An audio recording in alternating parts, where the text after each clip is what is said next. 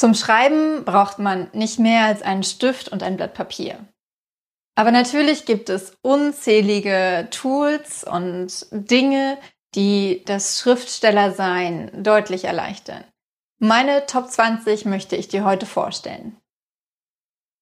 Hi, ich bin Andrea, Autorin und Self-Publisherin und nehme dich an dieser Stelle mit in meine Welt zwischen den Worten bzw. meine Welt als Self-Publisherin. Wenn du keine Folge von dieser Serie, von meinen Videos, von meinem Podcast verpassen möchtest, dann klick jetzt auf Abonnieren. Es gibt unzählige Programme, Notizbücher und andere Dinge, die versprechen, dir das Autorenleben leichter zu machen. Ich habe echt viel ausprobiert und ich möchte dir heute meine Top 20 vorstellen. Kurz. Natürlich, da das ein kurzes Video sein soll, kann ich nicht zu jedem unheimlich viel sagen. Aber ich möchte dir auf jeden Fall zu jedem dieser Punkte sagen, was mir daran gefällt und es dir kurz vorstellen. Im Laufe der nächsten Wochen und vermutlich Monate, denn es sind ja immerhin 20 Stück, werde ich dir jedes einzelne etwas mehr im Detail vorstellen. Aber jetzt geht's los. Das erste Tool, was ich wirklich jeden Tag zum Schreiben nutze, ist Scrivener. Scrivener ist ein Schreibprogramm. Ich habe schon öfter was dazu gesagt. Und es ist nicht nur ein Schreibprogramm, weil man sein Manuskript so wunderbar damit organisieren kann. Man kann Recherchen, Notizen, alles innerhalb eines Programms organisieren und jedes Mal, wenn ich die Datei aufmache, habe ich alles auf einen Blick und das finde ich total großartig. Das zweite ist Evernote. Evernote kennst du wahrscheinlich, das ist ein Notizprogramm und bis vor ungefähr einem Jahr habe ich es überhaupt nicht für voll genommen. Aber dann habe ich angefangen, es als Autorin zu nutzen. Und ich sammle in Evernote alle Punkte, Ideen, die mir zu einem Buch kommen, weil ich es einfach von überall nutzen kann. Und das finde ich ähm, am allerwichtigsten. Dass egal wo ich bin, ich kann Notizen einfügen, wenn ich mein Handy dabei habe, oder ich kann Notizen anders sammeln und sie dann hinterher fotografieren und in Evernote sammeln. Nummer drei, mein Bullet Journal. Mein Bullet Journal ist für mich das wichtigste Instrument, um meinen Schreiballtag zu planen. Dazu zählt, bis wann ich welche Sachen geschrieben haben muss, bis wann ich ähm, mit meiner Lektorin zusammenarbeite. Aber auch, ich, ich, ich schreibe mir tatsächlich jede Woche ein, ein Schreibziel auf an Worten und hake jeden Tag ab, wenn ich dieses Schreibziel erreicht habe. Ich weiß also immer ganz genau, ob ich in meinem Plan bin, ob ich meine Ziele erreiche oder nicht. Nummer vier ist relativ neu auf meinem Plan und das ist Asana. Asana nutze ich momentan vor allem dafür, um Content zu planen, den ich auf sozialen Medien oder hier auf YouTube veröffentliche oder in meinem Blog. Und das hat deswegen etwas mit dem Autorensein zu tun, weil zum Autorensein nun mal auch gehört, dass man Marketing betreibt. Und mir fällt es unheimlich schwer, mir jede Woche irgendwelche Instagram-Posts auszudenken.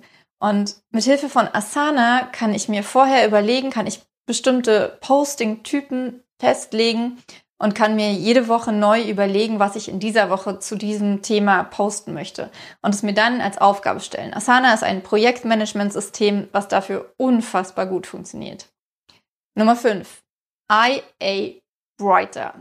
IA Writer ist ein extrem cleanes Schreibprogramm. Es gibt ähnliche, zum Beispiel Ulysses die einfach dir eine komplett weiße Seite darbieten, auf der du dein Manuskript schreiben kannst. Es ist ablenkungsfrei, du hast einen Schreibmaschinenmodus, das heißt, es scrollt mit. Das alles hat Scrivener auch, was ähm, Scrivener aber ist immer noch meine Projektdatei. Und wenn ich einfach nur einen Text runterschreiben möchte, dann nutze ich total gern ein, ein, ein, ein Tool, eine Software, die ähnlich arbeitet wie eine Schreibmaschine wo ich wirklich nur den reinen Text habe. Sechstens, CopyClip 2 oder Ditto für Windows. Es ist ein Tool, damit kannst du deine Zwischenablage erweitern. Wenn man normalerweise, bei Windows ist das inzwischen ein bisschen anders, aber auch die erweiterte Zwischenablage fand ich ganz furchtbar, weil ich total oft mehrere Sachen in die Zwischenablage kopieren möchte, um sie dann hinterher einzufügen. Wenn ich zum Beispiel ähm, verschiedene Passagen hin und her schieben möchte und sie in die Zwischenablage dafür kopiere und dann das nächste kopiere, dann ist die Zwischenablage weg. Das bedeutet, im schlimmsten Fall ist dieser komplette Textbaustein weg, dieser komplette Textteil. Und wenn du mit einer erweiterten Zwischenablage arbeitest, dann werden unzählige Sachen in diese Zwischenablage reinkopiert und du kannst immer wieder darauf zugreifen, auch noch nach Tagen, Wochen oder Monaten. Nummer sieben, Later. Auch das ist eher für die Marketingrichtung. Es gibt ähm, natürlich auch Alternativen dazu. Later ist ein, ein, ein Online-Tool oder eine App, mit der du deine, deine, deine Social-Media-Inhalte planen kannst. Das heißt, du kannst montags dich eine Stunde lang hinsetzen, ähm, Fotos bearbeiten und ja, ähm, Texte dazu schreiben und dann planst du die komplette Woche, wann welcher Beitrag erscheinen soll oder auch für einen kompletten Monat. Und auf diese Weise hast du deine Social-Media-Beiträge nicht irgendwie immer zwischendurch. Du kannst sie zu einer ganz bestimmten Zeit posten. Du kannst einfach steuern, wann du auf Social Media aktiv sein möchtest, ohne dass du tatsächlich zu diesem Zeitpunkt daran denken musst. Und es ist alles schon vorbereitet. Das heißt, du musst dich nicht jedes Mal hinsetzen und sagen, okay, ich äh, überleg mir jetzt schnell, was will ich denn schreiben? Nein, du nimmst dir einmal Zeit dafür und kannst es dann umsetzen. Word. Ähm, tatsächlich habe ich mein erstes Buch in Word geschrieben, wie wahrscheinlich fast jeder. Also heutzutage. ähm, und ich nutze es immer noch, um mit meiner Lektorin zu kommunizieren. Und über Word-Dateien kann ich, ähm, also wenn ich ein, mein, mein Manuskript aus Scrivener exportiere in eine Word-Datei, dann kann ich diese Word-Datei in anderen Programmen weiter benutzen. Von daher ist Word immer noch sehr wichtig für mich, auch wenn ich nicht mehr daran schreiben würde, weil ich mein, mein, mein Schreiben, meine Kapitel daran nicht vernünftig organisieren kann. 9. Die Diktierfunktion meines Telefons.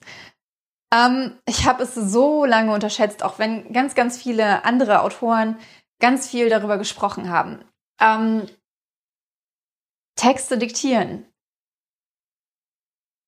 Ich schreibe so unfassbar viel an meinen Manuskripten, dass es mir extrem schwer fällt, andere Sachen zu schreiben, wie Instagram-Beiträge oder Blogbeiträge oder äh, Shownotes zu meinen, zu, mein, zu meinen äh, Videos und, und Podcasts oder Rezensionen. Und vor ungefähr sechs Wochen habe ich damit angefangen, diese Inhalte zu diktieren. Und es ist so unfassbar, wie viel, wie viel andere Schreibarbeiten man auf diese Weise erledigen kann, ohne dass es tatsächlich Schreibarbeiten sind. Natürlich ähm, ist der Überarbeitungsaufwand deutlich höher, als wenn man den Text direkt per Hand schreibt.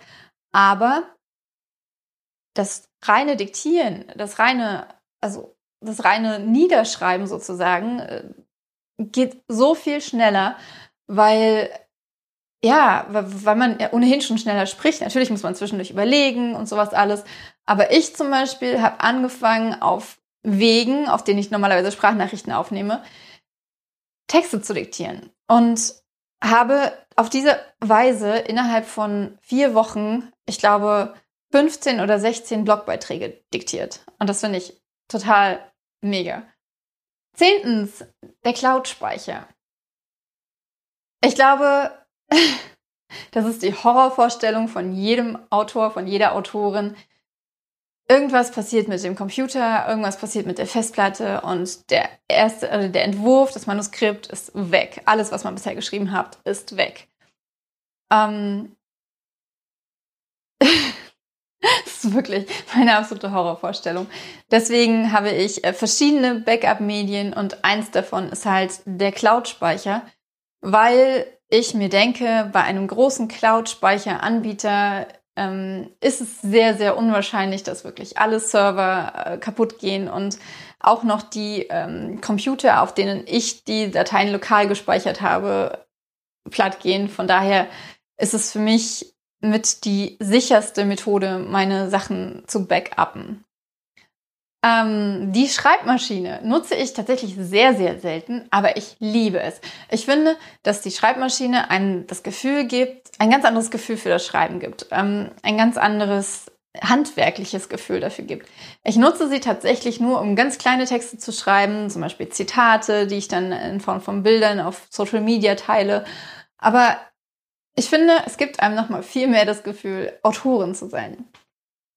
Zwölftens, mein Füller, den ich über alles liebe und mit dem ich jeden Tag meine Planung im Bullet Journal mache, mit dem ich meine Bücher signiere, mit dem ich ja einfach Sachen aufschreibe, mir Notizen mache bei Telefonaten und ähm, ja, ich finde, irgendwie gehört so ein Füller einfach auch dazu, weil anders als ein Kugelschreiber oder ein Bleistift ist es einfach so ein, so ein ganz, ganz besonderes Gefühl zu schreiben. Und da das Schreiben ohnehin etwas Besonderes ist, finde ich, sollte, dass man, sollte man das auch ja, würdigen, indem man die richtigen Schreibgeräte dafür hat.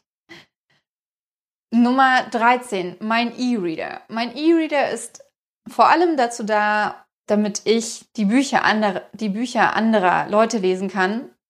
Sowohl Sach- und Fachbücher, weil ich mir in einem E-Reader richtig gute Notizen und Markierungen machen kann und die dann hinterher auslesen kann, wenn ich das Buch gekauft hatte und in Evernote speichern kann. Und auf diese Weise das, was ich aus einem Buch gelernt habe, ja, für mich langfristig festhalten kann. Anders als in einem Buch, also in einem richtigen Buch, ist auch ein richtiges Buch, ein E-Book, aber weiß wahrscheinlich, was ich meine, ähm, wo ich mir nur äh, äh, äh, äh, Post-its reinklemme.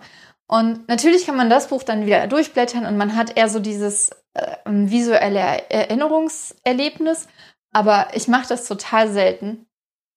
Und gerade wenn ich irgendwas ganz Bestimmtes suche, kann ich diese Notizen einfach super durchsuchen. Außerdem nutze ich meinen E-Reader dafür, um mein eigenes Buch zu überarbeiten. Das heißt, in einer späteren Überarbeitungsrunde packe ich das Buch auf den E-Reader und kann dann über die eben besprochene Markierungs- und Notizenfunktion ja mir Notizen machen und dann ähm, das dann wiederum ins Manuskript einarbeiten.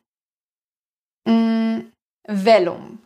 Vellum ist ein Programm, mit dem man E-Books erstellen kann. Leider gibt es Vellum nur für den Mac ähm, und ich war so froh, als ich auf, äh, auf, aufs MacBook umgestiegen bin, dass ich endlich dieses Programm nutzen konnte. Denn ich finde es unheimlich schwierig, schöne E-Book-Dateien mit anderen Programmen zu erstellen. Es ist mir zumindest nicht gelungen, weder mit Scrivener noch mit Papyrus noch mit ähm, InDesign sowieso nicht. Und Calibri fand ich ganz, ganz, ganz verwirrend, obwohl ich sehr technikaffin bin.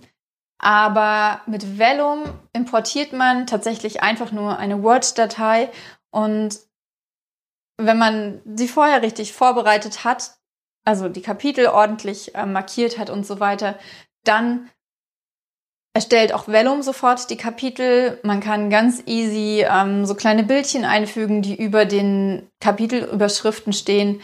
Und es ist einfach super easy. Es ist relativ eingeschränkt, aber für mich völlig ausreichend. Nummer 15, InDesign. InDesign nutze ich äh, für den Buchsatz vom Printbuch unter anderem. Natürlich auch für die Gestaltung von irgendwelchen Werbemitteln und so weiter. Aber vorwiegend nutze ich InDesign tatsächlich, um meine ähm, das Layout, das, das Innenlayout meiner Bücher zu machen. Ich habe das gelernt von der äh, großartigen Laura Newman, ähm, und ich bin so, so dankbar dafür, denn ich finde, wenn man sich mit InDesign auskennt, oder zumindest ich würde das nie behaupten, dass ich mich damit auskenne, aber wenn man weiß, wie, wie man das machen kann, dann kann man Bücher unfassbar schön gestalten von innen. Nummer 16. Einfache Notizblätter. Finde ich unheimlich wichtig, um einfach schnell was runterzuschreiben, was ich dann wieder wegwerfen kann. Ähm, mit den Einlagen von meinem äh, Bullet Journal bin ich sehr, sehr geizig, weil die relativ teuer sind und deswegen muss immer auch ein, ein Block mit, ja, mit günstigem Papier neben mir liegen. Manchmal macht man sich einfach so Wegschmeißnotizen und die finde ich auch unheimlich wichtig.